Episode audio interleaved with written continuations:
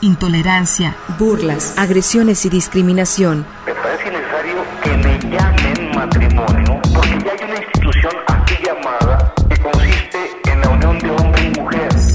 Sórico, Sórico, un espacio diverso para la reflexión y la promulgación de la igualdad de género, con Guadalupe Ramos Ponce. Fátima Barinia fue asesinada el 5 de febrero del 2015 a la edad de 12 años cuando venía de la secundaria, a partir del feminicidio de mi hija, que fue perpetrado por tres vecinos, Luis Ángel Atay de Reyes, Misael Atay de Reyes, que aquel 5 de febrero del 2015 era menor, y José Juan Hernández de Cruceño, un sujeto que era mayor de edad, que era papá de tres niños, que estaba casado, que tenía una familia y que tenía poco de haber llegado a la comunidad y, y que pues se hizo amigo de estos dos vecinos a quienes nosotros, la familia de Fátima, los conocíamos prácticamente desde que nacieron. La Lupita Casas Viejas, un, un pueblito muy pequeño en la parte alta de la montaña, en Lerma, en el Estado de México. A partir de ese jueves 5 de febrero, del feminicidio de mi hija Fátima, pues nosotros no hemos parado de luchar, no hemos parado de exigir justicia a lo largo de estos seis años, un poco más, pues nosotros fuimos desplazados por amenazas de muerte, porque balearon nuestra casa, porque claramente se empezó a ver cómo este sujeto era privilegiado, como tenía muchas prioridades desde dentro del sistema de impartición de justicia del Estado de México, como hubo muchas negligencias. En el caso de, de mi hija Fátima, muchos vacíos, bastantes omisiones.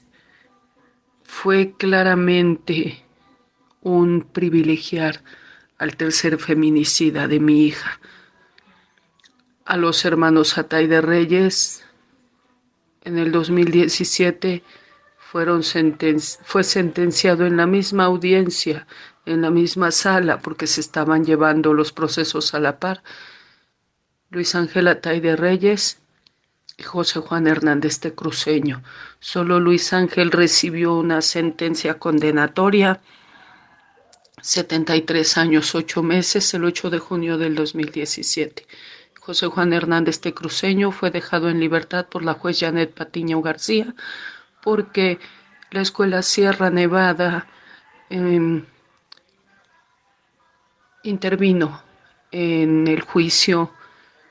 Los abogados de José Juan Hernández de Cruceño presentaron a los trabajadores de mantenimiento de esta escuela Sierra Nevada.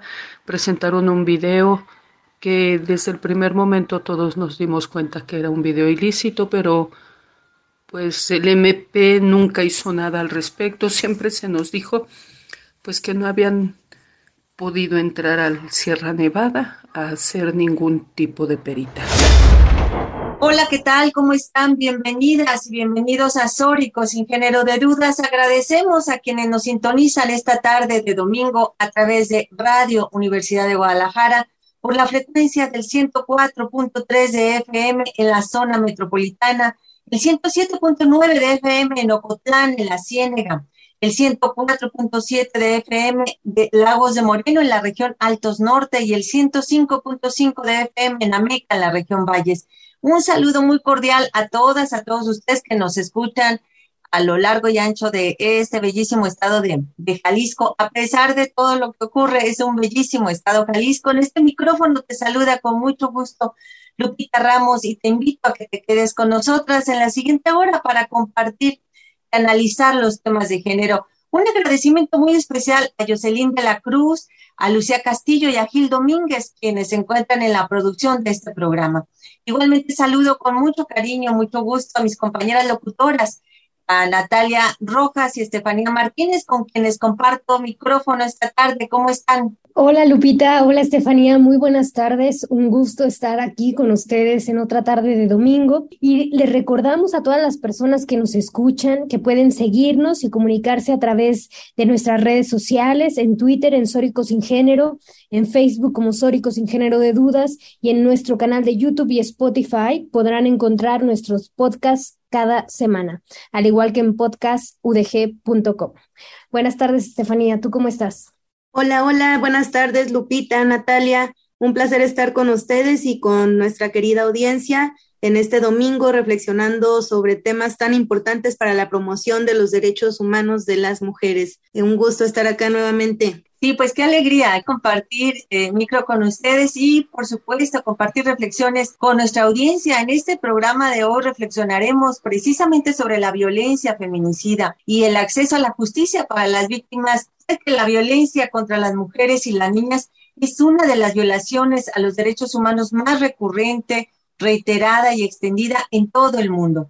Y tiene, por supuesto, consecuencias en la salud, en la libertad, en la seguridad en la vida misma de las mujeres y de las niñas, así como un impacto en el desarrollo de los países y lastima, por supuesto, a la sociedad en su conjunto. Pues mire, los feminicidios son la manifestación más extrema de los actos sistemáticos de violencia contra las mujeres y las niñas por el hecho de ser mujeres.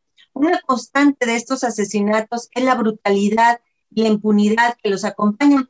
Estos crímenes constituyen la negación del derecho a la vida y de la integridad de las mujeres. Pues bueno, de eso vamos a estar hablando en este programa.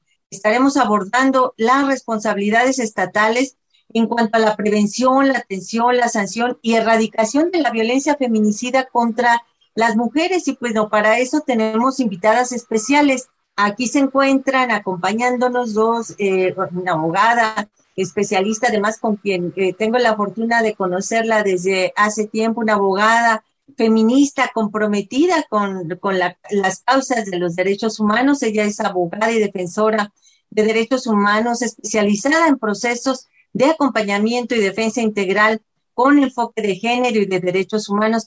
Ella cuenta con experiencia en el sector público, así como en organizaciones de la sociedad civil Actualmente es abogada del Instituto Mexicano de Derechos Humanos y Democracia.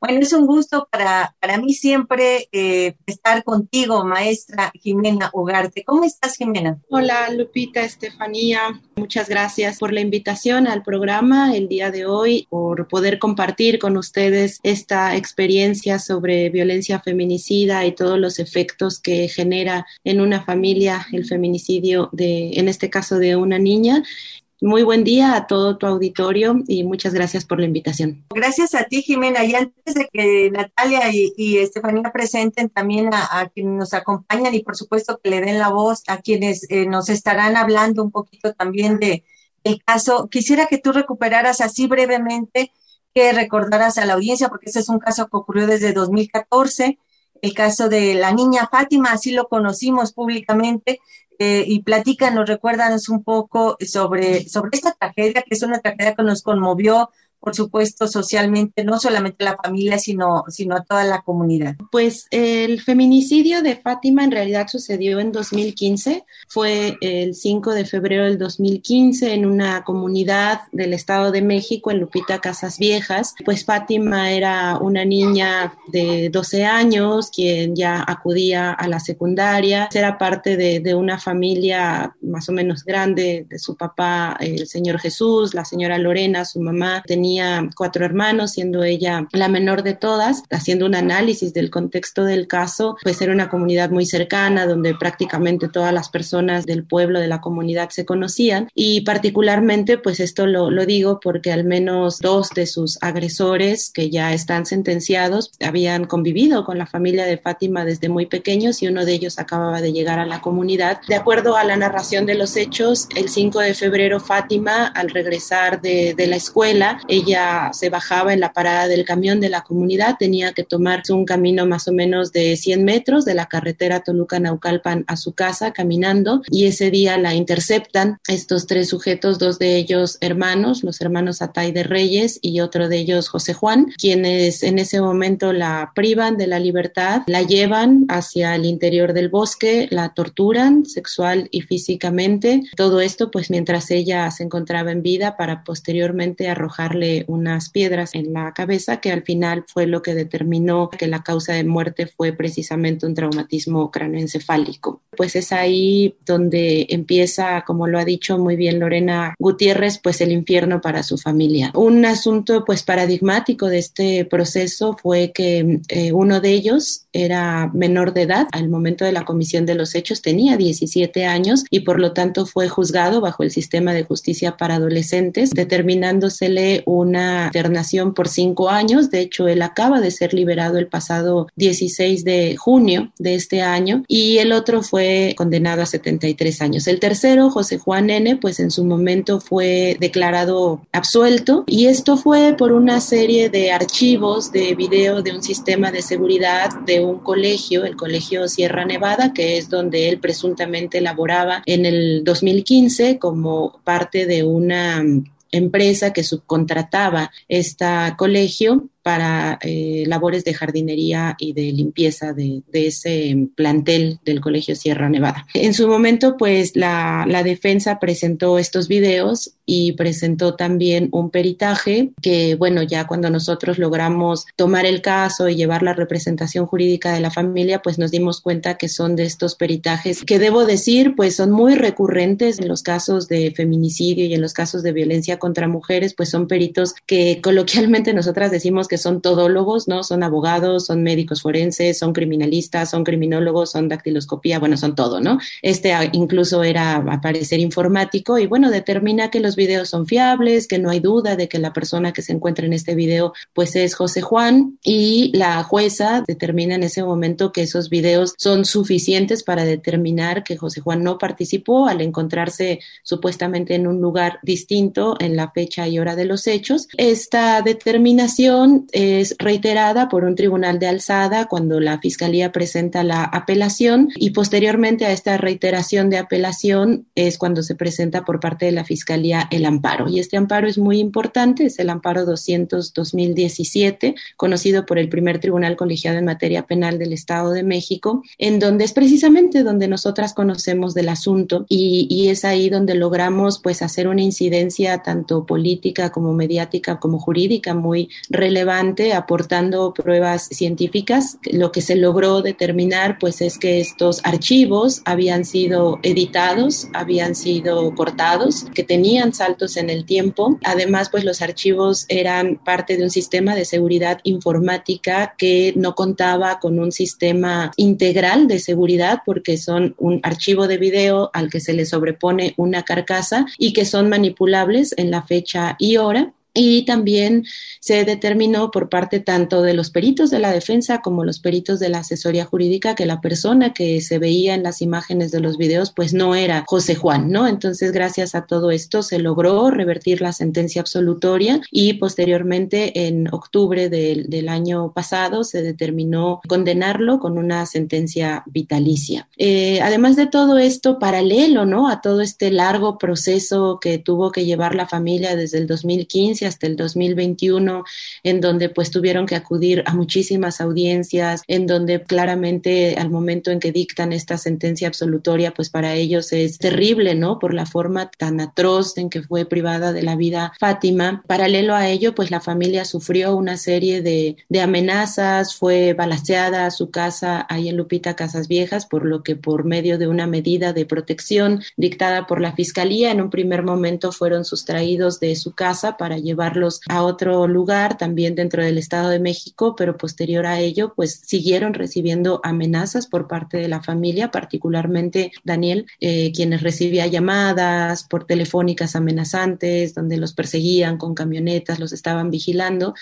Y pues esto derivó a un desplazamiento forzado a otra entidad federativa en donde, bueno, pues la falta, ¿no? De una política integral de atención, de medidas de protección para familiares de víctimas de feminicidio, pero además de desplazamiento forzado por efecto de la violencia feminicida en una entidad federativa sobre todo el Estado de México, que sabemos tiene pues los índices más altos a nivel nacional en materia de violencia contra las mujeres, particularmente feminicidio, y la falta de esta política integral donde no les permitían pues salir porque se encontraban escondidos, donde no les permitía obtener como ciertas eh, identificaciones oficiales que les permitieran incluso tener un trabajo, ¿no?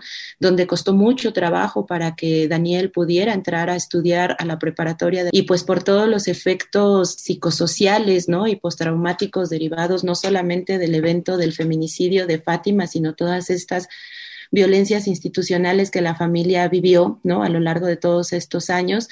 En el 2000 20, eh, Daniel, el hijo menor de la familia, eh, víctima de una negligencia médica por parte de cuatro hospitales del estado de Nuevo León, fallece por una situación de una úlcera muy desarrollada que, en términos coloquiales pues se reventó causando una congestión generalizada al interior de él y pues por esta situación fallece el 24 de noviembre del 2020. ¿no? Eh, esto hace que se regresen una vez más para pues para estos lados, ¿no? más para el centro de la República Mexicana y que al día de hoy pues no solamente sigan exigiendo el pago de la reparación integral del daño, el cual no les ha sido cubierto por ninguno de los tres feminicidas de Fátima, eh, sobre la cual incluso contra Tecruceño, eh, José Juan, perdón, tenemos una, un amparo interpuesto por la falta de una reparación integral dictada por parte del juzgador, pues ahora tienen también que estar luchando por justicia para su hijo Daniel. Para nosotras es un caso paradigmático por la violencia feminicida en contra de Fátima en particular. Todos estos efectos que tiene un feminicidio en una familia, nos parece que este desafortunadamente le tocó a la familia Quintana Gutiérrez, pues vivir todos los efectos que viven las familias en México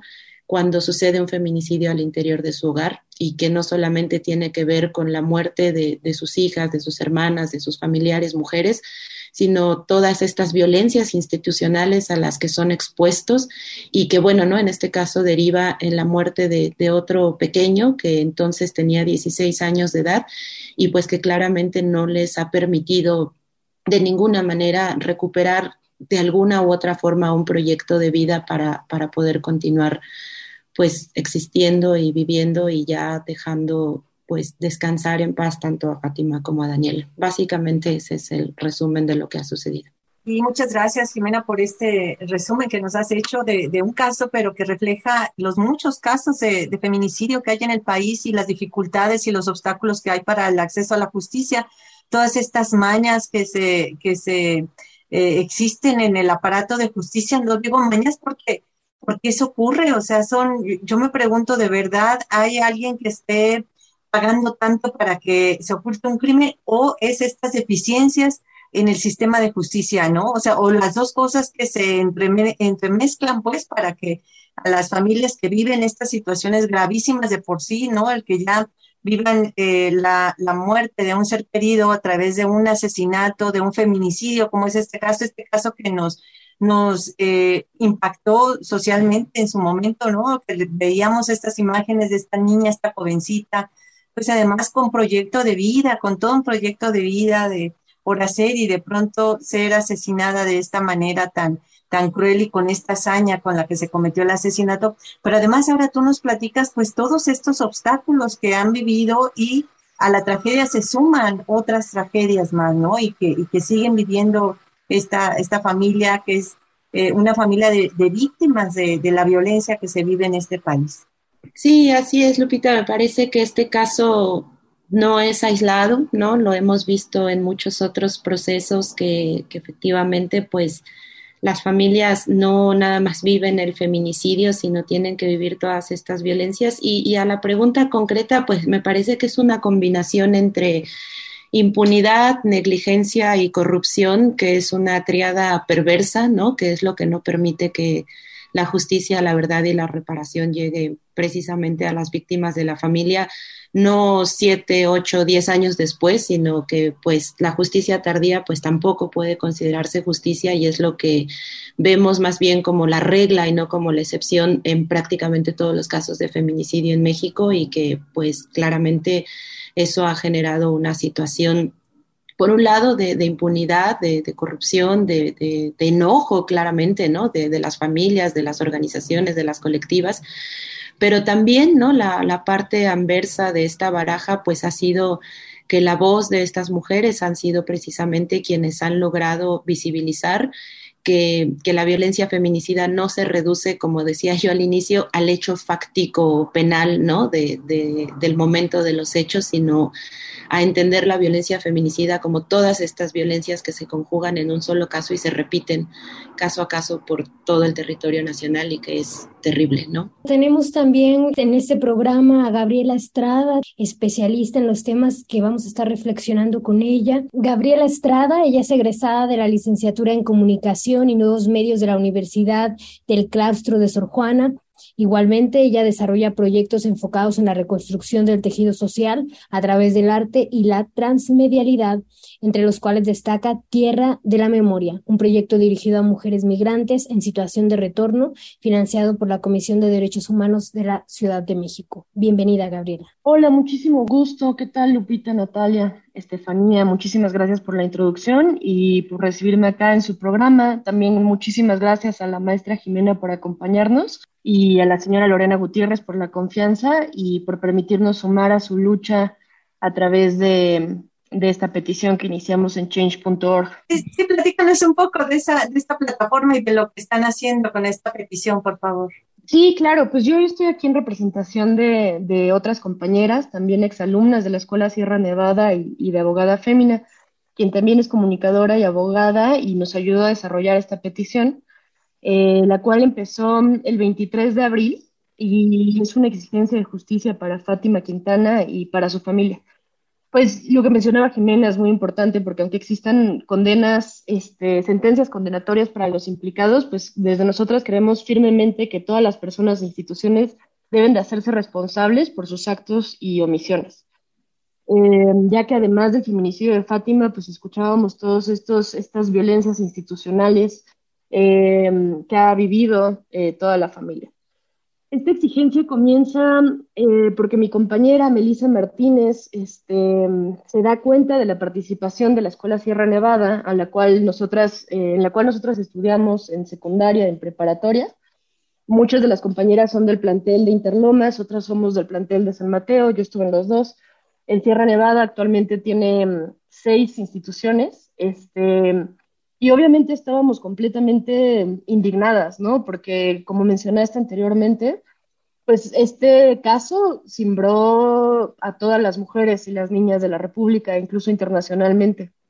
Entonces, al saber la participación de la Escuela Sierra Nevada en, en que fuera liberado José Juan, pues fue completamente, pues no sé, abrumador. Y fue que iniciamos esta petición en Change.org en la que pedimos exigimos una este, disculpa pública, así como medidas de reparación para la familia Quintana Gutiérrez, este, por esta serie de videos presentados eh, a la defensa de José Juan, que permitió que en un primer momento pues él quedara libre, ¿no? Sí, pues qué importante justamente este acompañamiento pues social y colectivo que se hace a los casos de feminicidio y de violencia contra las mujeres, porque vamos a ver que es un factor determinante para el acceso a la justicia, ¿no? Contar con estas redes de apoyo, eh, con una diversidad de actoras y actores que, bueno, se unen para hacer esta presión política y garantizar el acceso a la justicia que ya sabemos tiene bastantes retos en el país. Y bueno, de eso vamos a seguir hablando después del corte. Vamos a ir a un pequeño corte y regresamos para seguir reflexionando sobre la violencia feminicida y el acceso a la justicia. Regresamos. La tolerancia es relativa. Relativa. relativa. La aceptación, la aceptación es absoluta. Sórico. El poder sexual se refleja en la apertura mental. El poder sexual se refleja en la Sórico. El proceso estuvo pues como ya les comenté, plagado de irregularidades y sobre todo siempre privilegiando a José Juan Hernández de Cruceño, del quien nosotros enteramos, nos enteramos por, por la Fiscalía del Estado de México, que era nieto de un militar que estaba ya en retiro, de primos que trabajaban y laboraban dentro del militar, este, primos y tíos que eran policías judiciales federales del Estado de México y el papá que trabajaba en la Policía Municipal de Naucalpan. También se nos comunicó que él presuntamente pertenecía a la delincuencia organizada, que toda esta familia ya tenía alrededor de 40 años laborando para el cartel de Jalisco Nueva Generación y para la Unión de Tepito. Esto fue lo que se nos dijo a nosotros por parte de la Fiscalía del Estado de México. Fue así como este asesino fue dejado en libertad con todo el apoyo que le dio el Sierra Nevada.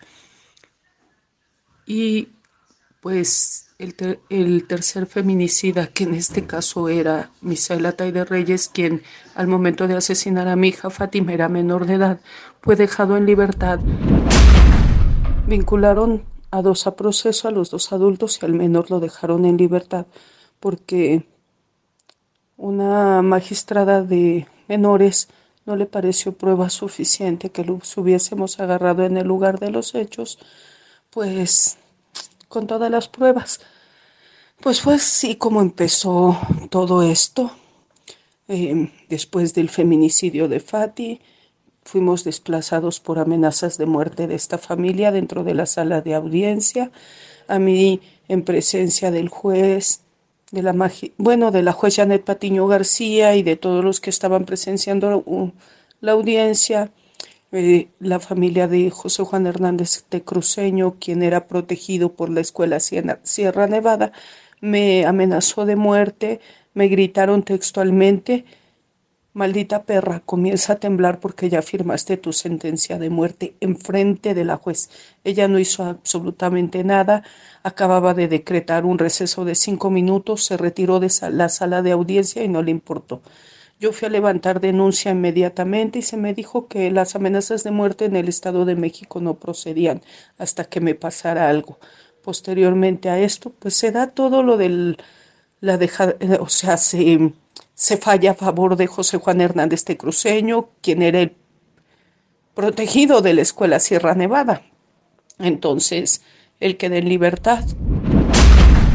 Estos trabajadores hablaron de que este tercer sujeto, ya mayor de edad, padre de familia, había llegado a laborar en el Sierra Nevada, escuela en la que él laboraba como jardinero, esto declarado por el director administrativo del Sierra Nevada, Rubén Regalado, no solamente por, por estos trabajadores de mantenimiento, también fue reforzada por el vigilante de la casaita de entrada.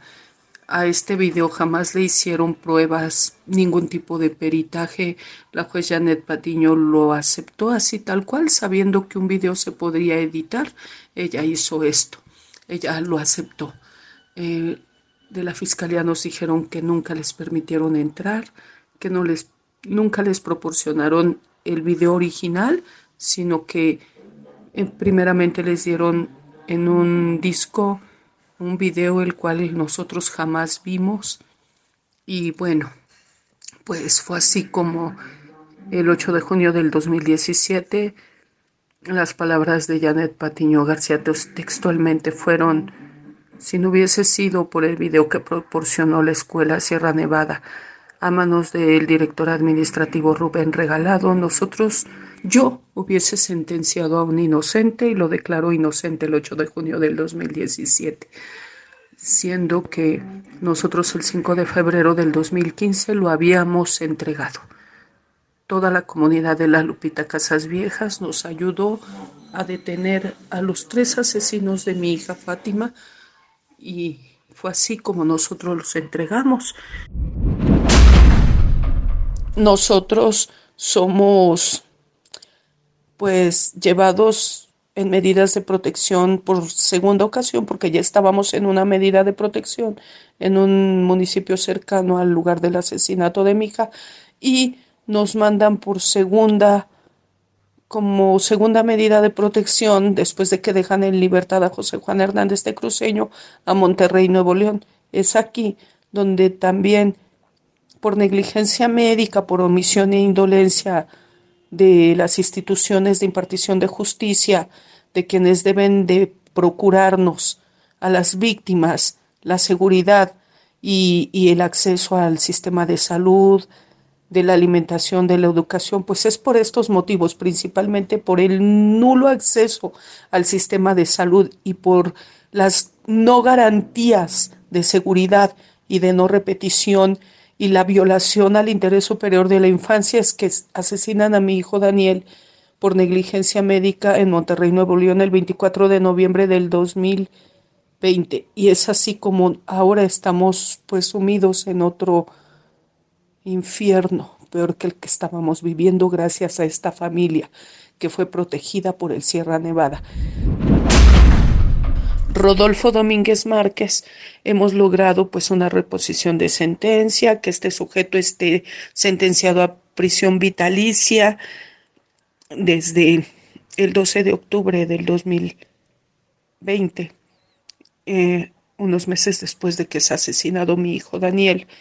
Y pues nosotros tuvimos que regresar, estamos en otra medida de protección, pero aquí el asunto es que cómo va a responder el Sierra Nevada, cómo va a responder Janet Patiño García a esta grave violación a nuestros derechos, cómo una juez del Poder Judicial del Estado de México va a responder ante lo que hizo el retardar el proceso del caso de mi hija Fátima por haber dejado en libertad al protegido de la escuela Sierra Nevada. ¿Cómo van a responder los dueños del Sierra Nevada por proteger a un asesino? ¿Cómo van a responder por haber ellos proporcionado un video ilícito?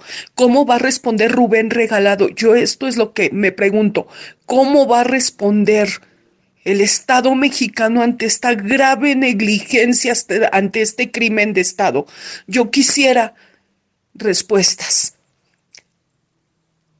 Nosotros vivimos como prisioneros dentro de nuestro propio país, sin garantías de seguridad y muchísimo menos de, de, no repetición. A estas alturas, otro de los asesinos de mi hija Fátima está libre, mi hijo Daniel está muerto, José Juan Hernández de Cruceño está sentenciado a prisión vitalicia.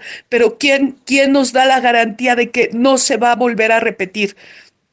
¿Quién nos garantiza la seguridad dentro de este país? Pero sobre todo, ¿quién nos garantiza que los dueños del Sierra Nevada, que Janet Patiño García, que Rubén Regalado, que el vigilante de la caseta de entrada a esta escuela, que los trabajadores de mantenimiento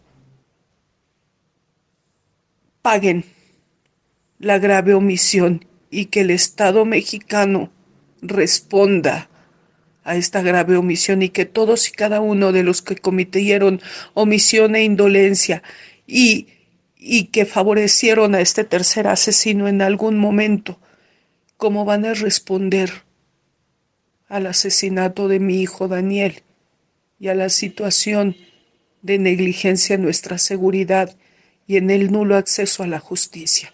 ¿Cómo van a hacer para responder? ¿Cómo van a reparar el daño?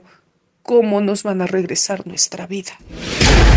Y regresamos a Sórico sin género de dudas, en donde acabamos de escuchar el testimonio de la señora Lorena Gutiérrez Rangel, quien nos ha compartido el, cómo has generado estas alianzas, estos, esta incansable lucha para exigir justicia por Fátima Barinia Quintana Gutiérrez, quien fuera víctima de feminicidio en 2015 y de Daniel Emiliano Quintana Gutiérrez, quien fue víctima de negligencia médica en 2020.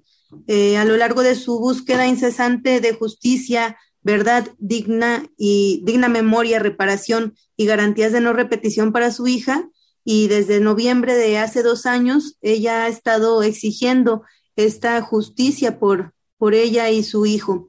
Se convirtió en acompañamiento de otras víctimas a quienes pues e, ella misma ha generado alianzas y, diferentes eh, formas de seguir generando incidencia y mm, para pues poder tener justicia para sus hijos e hijas, eh, para su hijo e hija. Em, a su vez, ella ha sido ponente nacional en temas de violencia feminicida en diversos foros y clases magistrales, desde la UAM, la UNAM, la UACM y la UAM, entre otras instituciones y foros gubernamentales. Actualmente sigue luchando por la justicia para su hija e hijo y, de esta forma ha logrado impulsar em, diferentes acciones como productora y promotora de las instalaciones artísticas transmediáticas, de la misma forma acompañando a esta colectiva que se llama Las Acompañantes, impulsada por SIWA, Artesanas de Paz y Justicia, la cual busca visibilizar y acuerpar las muchas luchas paralelas de otras familias de víctimas de feminicidio y sobrevivientes. Muchas gracias, Lorena Gutiérrez, por esta incansable lucha que sigues haciendo desde todas las trincheras en donde te desarrollas. Y de esta forma, también eh, quien ha sido acompañante de, estas eh, compañeras y que se vuelven compañeras de lucha en, en el camino, pues ha sido Gabriela Estrada, que ha estado muy de cerca con, con ellas. Eh, ¿Cómo ha sido este acompañamiento, Gabriela? ¿Cómo has tejido al lado de, de ellas? Pues desde el 23 de abril, la verdad es que me acerqué a, la señora Lorena como muy indignada por esto y porque yo creo que desde la sociedad civil y desde las organizaciones no podemos establecer recomendaciones o no podemos eh, levantar exigencias, evidentemente sin visibilizar las voces de las víctimas. La verdad es que la señora Lorena siempre fue muy agradecida, muy solidaria y, y desde ahí nos ha invitado, ahora sí que más que acompañante, pues soy este, como chofer, porque no se ha presentado pues otras madres que desafortunadamente pues han tenido que pasar lo mismo y desde ahí hemos desarrollado diferentes estrategias para poder acompañar y, poder visibilizar todos estos casos. Aunque la exigencia de justicia y, esta respuesta a la escuela Sierra Nevada como que se sigue exigiendo la escuela, la verdad es que no ha, no ha respondido nada. Eh, mandó un comunicado oficial, o bueno, eso, eso dice el comunicado, pero la verdad es que solo lo respondió a las personas que empezamos a etiquetarlas en, redes sociales. Hasta ahorita la petición tiene más de 23 mil firmas y al principio pues sí se, movilizó bastante en redes sociales gracias como a varias influencers y a varios medios que nos acompañaron y nos ayudaron, em, pero la escuela ha permanecido callada ante este hecho. En ese sentido, pues justo se atravesó la, liberación también de, de Misael, eh, quien como Jimena explicaba fue liberado porque fue juzgado como menor de edad, ya que cuando cometió el delito le faltaban tres meses para la mayoría de edad. Entonces, obviamente también nos sumamos pues, a esa exigencia de justicia al día de su liberación, eh, también cuando el memorial fue recolocado y, de ahí pues hemos hecho un compromiso constante de, de seguir con ella y, y, de seguir este, con las víctimas de la manera en la que podamos apoyarlas y por supuesto siempre dándoles voz, ¿no? Por eso es que era tan importante para nosotras eh, poder contar con su testimonio el día de hoy. Sí, bueno, y qué importante, ¿no, Jimena, este acompañamiento también desde la sociedad civil para ustedes también como, como abogadas y que llevan el caso jurídico y esto de qué manera fortalece al propio caso jurídico. No, pues sin duda, Lupita, la, el acompañamiento, como dice Gaby, que hace compañeras como ella, como las colectivas, eh, también pues se han unido eh, mujeres que se dedican a la medicina tradicional. Eh, todo este arropamiento, yo le, le, llamaría más bien así, ¿no? Toda esta calidez humana y feminista que dan en cada uno de estos procesos, pues es fundamental, me parece, por, por dos razones. La primera, porque claramente eso nos permite mayor incidencia política. no podemos negar, ni debemos negar, ni ser eh, ciegas o ingenuas en que vivimos dentro de un sistema de justicia patriarcal en donde la violencia contra las mujeres y las mujeres que luchamos en contra de esa violencia batallamos el doble o el triple, ¿no? Frente al sistema de justicia que favorece claramente las masculinidades, favorece claramente pues estos patrones y estereotipos en contra de las mujeres y que eh, sin este arropamiento y acompañamiento que nos permite tener una mayor incidencia política, eh, no se lograría esa justicia. Es fundamental eh, todo lo que ellas hacen, ¿no? Aunque Gabriela diga que es solo chofer, no es cierto, hace muchísimas cosas más y todas hacen muchísimas cosas más. y que, pues, que, por ese lado, pues claramente es un factor sustantivo, ¿no? Para lograr estas sentencias o, los, o, el acompañamiento a los procesos o para que vayamos avanzando en cada una de estas etapas las familias y las abogadas que somos las que a veces aparecemos pues en primera línea, ¿no? Porque estamos ahí en los juzgados, pero que claramente nunca nos sentimos solas. Y eso me lleva al segundo elemento, que es precisamente eso, ¿no? El, el acompañamiento es sentir pues este calor, esta sororidad, esta solidaridad de todas ellas, eh, saber eh, cuando estás dentro de una audiencia, y lo platico desde mi propia experiencia, pues que están allá afuera eh, gritando, cantando, tejiendo, ¿no? Eso nos da mucha fuerza a las personas que nos vamos a enfrentar, pues no solamente al juez, sino a la defensa de los de los agresores, a los agresores mismos que están presentes en las audiencias. Esa situación es muy fuerte y cuando salimos, pues no, no salir caminando solas, por decirlo de alguna manera, sino saber que ahí están esperándonos y que nos van a dar pues ese abrazo de, esperanza y de solidaridad pues siempre es muy, muy importante para nosotras. Y también pues la visibilidad, ¿no? Que colectivas como la de Gaby, como la de abogada fémina eh, dan a los casos, como ahora, ¿no? Contigo en este programa, eh, la cuestión mediática pues sin duda también es fundamental para que estos procesos se visibilicen y no solamente se quede como en un asunto jurídico, pues el feminicidio pues no, no es solamente el delito de feminicidio, es un fenómeno político, es un fenómeno social, cultural, que se debe de erradicar desde todas las trincheras posibles y que sin duda, como tú dijiste al principio, Lupita, pues eh, somos algunas las que venimos caminando, sin duda tú desde tu larga experiencia con muchísimos años más que has abierto muchísimas puertas, son bases fundamentales para que podamos seguir avanzando en esto y, su acompañamiento ha sido sustantivo para que podamos lograr el acceso a la justicia, al menos, ¿no? Eh, con las sentencias, pero me parece que justo ese acompañamiento lleva a la justicia a un siguiente plano, a un siguiente nivel, que no se queda nada más en los años en que van a estar encerrados los agresores, sino en lo que puede transformar social y culturalmente eh, a este país y al, y al mundo.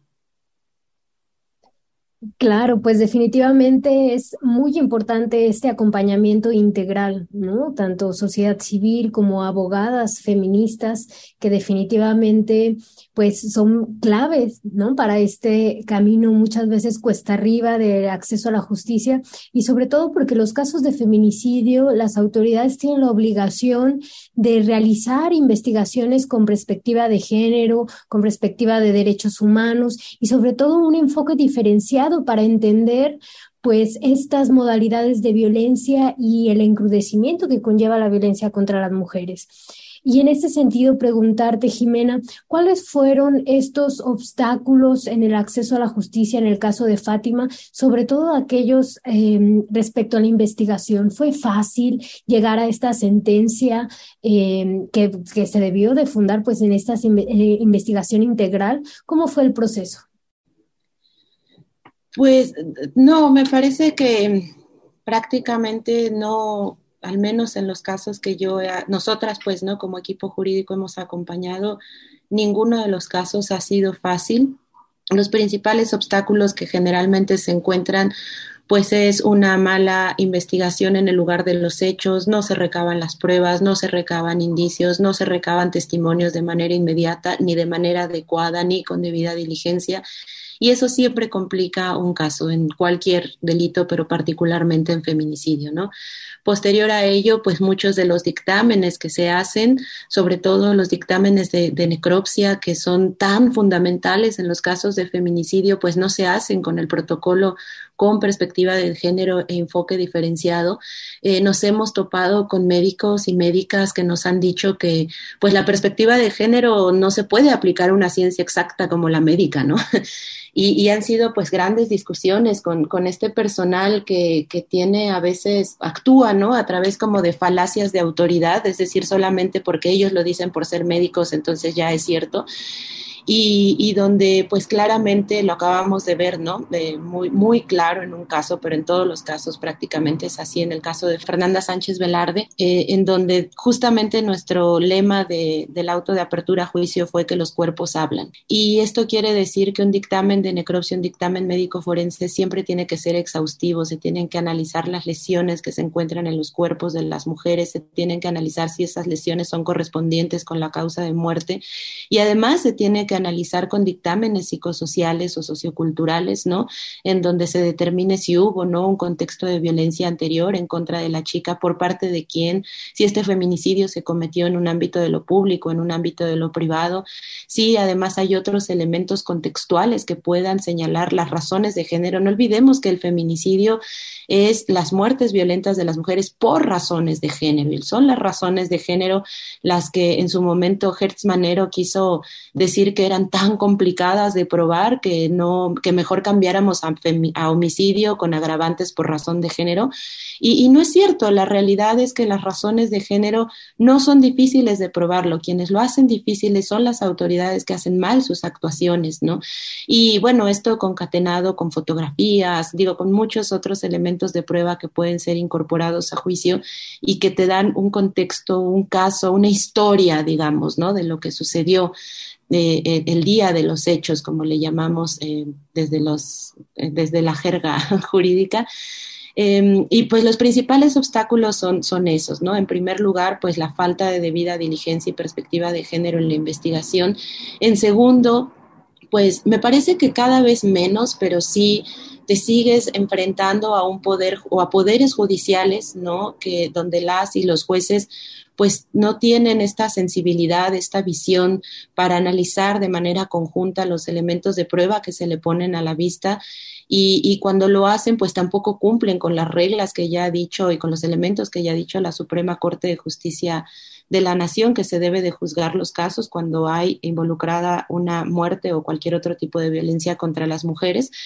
Y entre ellos destaco, pues, em, el, poner en duda la neutralidad del derecho, ¿no? Eh, pareciera que, que, los delitos, pues sí, ¿no? En, en, el ámbito dogmático penal, pues los delitos son iguales para todos, es el derecho de autor.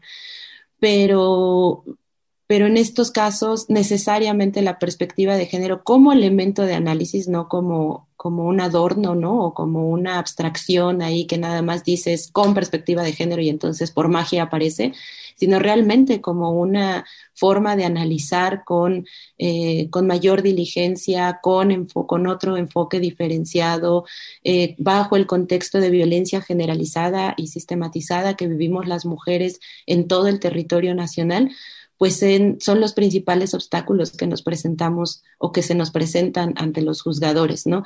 Y en este caso yo quisiera retomar eh, la parte de, muy rápidamente la petición de Change en relación al Colegio Sierra Nevada, pues también, ¿no? La, participación o la probable, porque en realidad pues no, no está determinada la, la responsabilidad penal alguna del Colegio Sierra Nevada en, la comisión de algún hecho delictivo. Sin embargo, lo que sí se probó durante el juicio de, Fátima, una vez que se repuso el procedimiento y que logramos incorporar pruebas muy, muy técnicas, ¿no? entre ellas informática, de sistema de seguridad física, informática, incluso un dictamen muy novedoso que se llama de incidencias solares, el reconocimiento facial y un dictamen de, de video eh, pues fue claramente que quienes aportaron ¿no? estos ocho eh, archivos de, de video eh, fue la escuela Sierra Nevada, fue precisamente el director quien en su momento, en un primer momento de la investigación,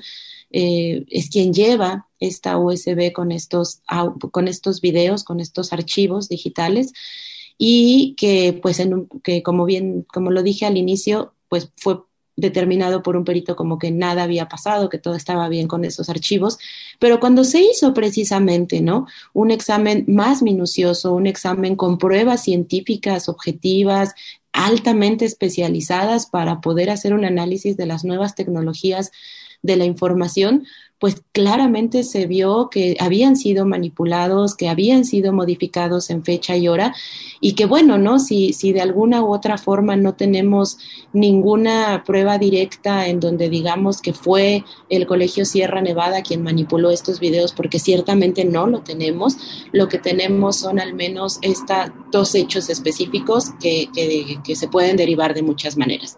Quien aporta estos videos son precisamente el director del Colegio Sierra Nevada de este plantel y posteriormente a través de pruebas científicas altamente especializadas se demuestra que esos videos fueron manipulados.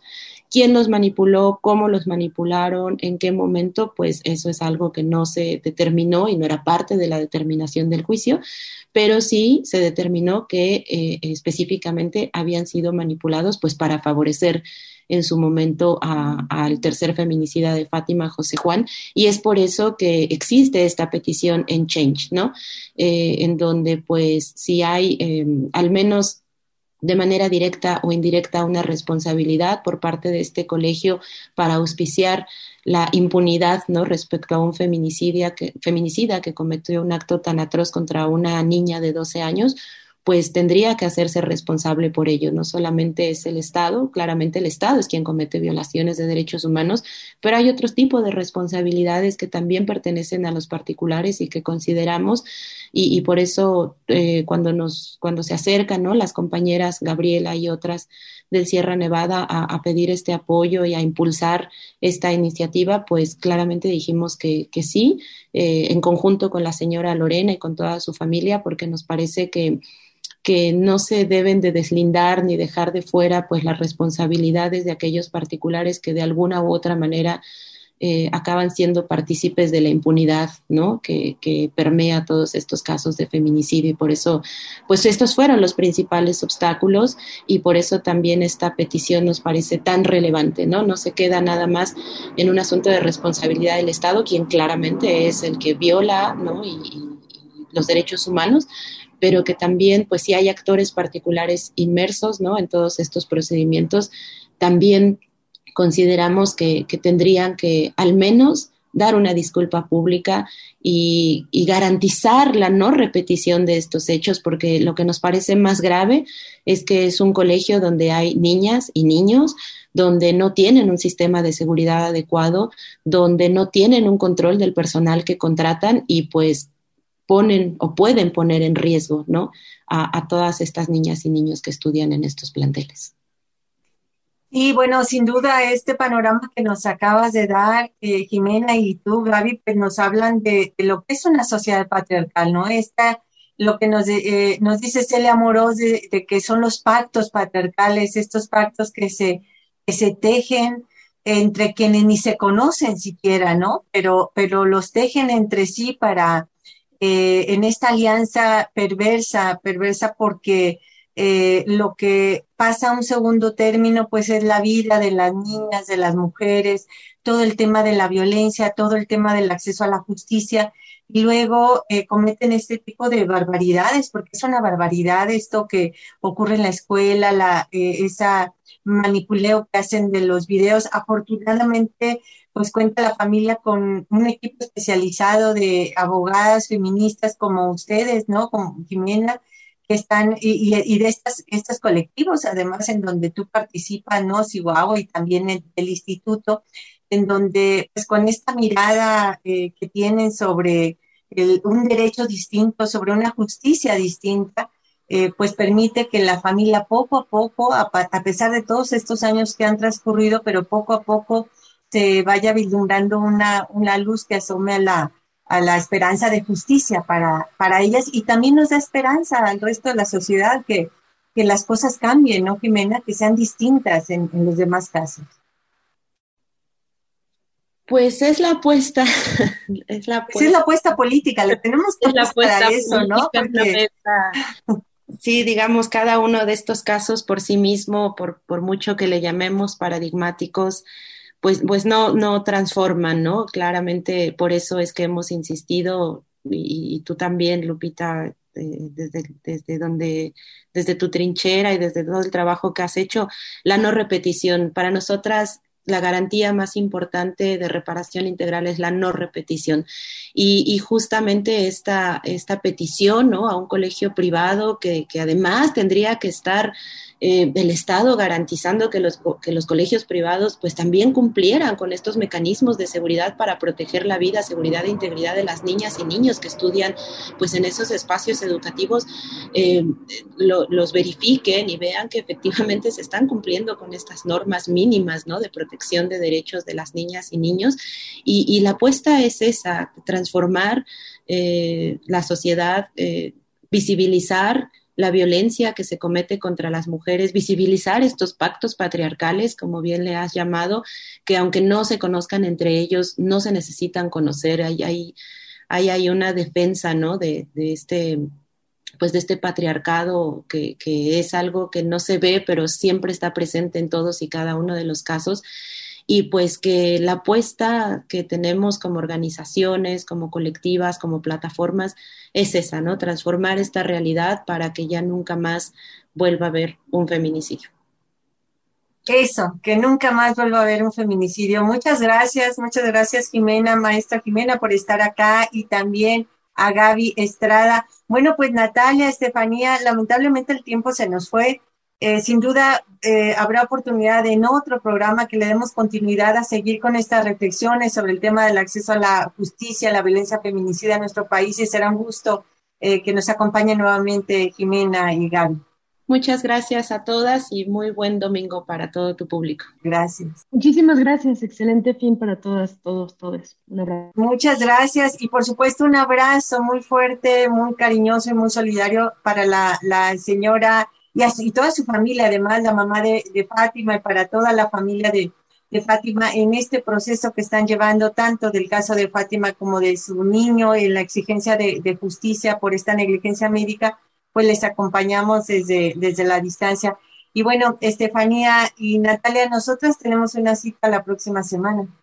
Así es, Lupita, nos encontramos el próximo domingo. Nos encontramos el próximo domingo. Intolerancia, burlas, agresiones y discriminación. Me parece necesario que me llamen matrimonio porque ya hay una institución así llamada que consiste en la unión de hombre y mujer. Sórico, Sórico, un espacio diverso para la reflexión y la promulgación de la igualdad de género, con Guadalupe Ramos Ponce. Gracias por acompañarnos.